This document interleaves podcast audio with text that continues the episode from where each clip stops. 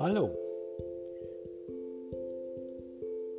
mein Name ist Janaka und ich bin spiritueller Lebensberater. Und ich freue mich, dass ihr auf meinen Soundclip hier, meinen ersten Versuch, reinkommt. Also, hallo Freunde, Lichtwesen und Klienten. Ich habe diesen Podcast für meine tägliche Tarotkarte in dieser Audioversion für euch erstellt und habe für den heutigen Tag aus meinem Tarot die Karte gezogen, Ritter der Stäbe.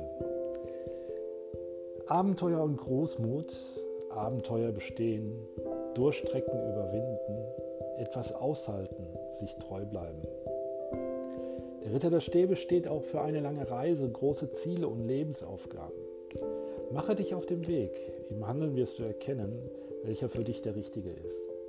Mein Tagestipp für heute, gestalte deine Idealen wertvoll und fruchtbar.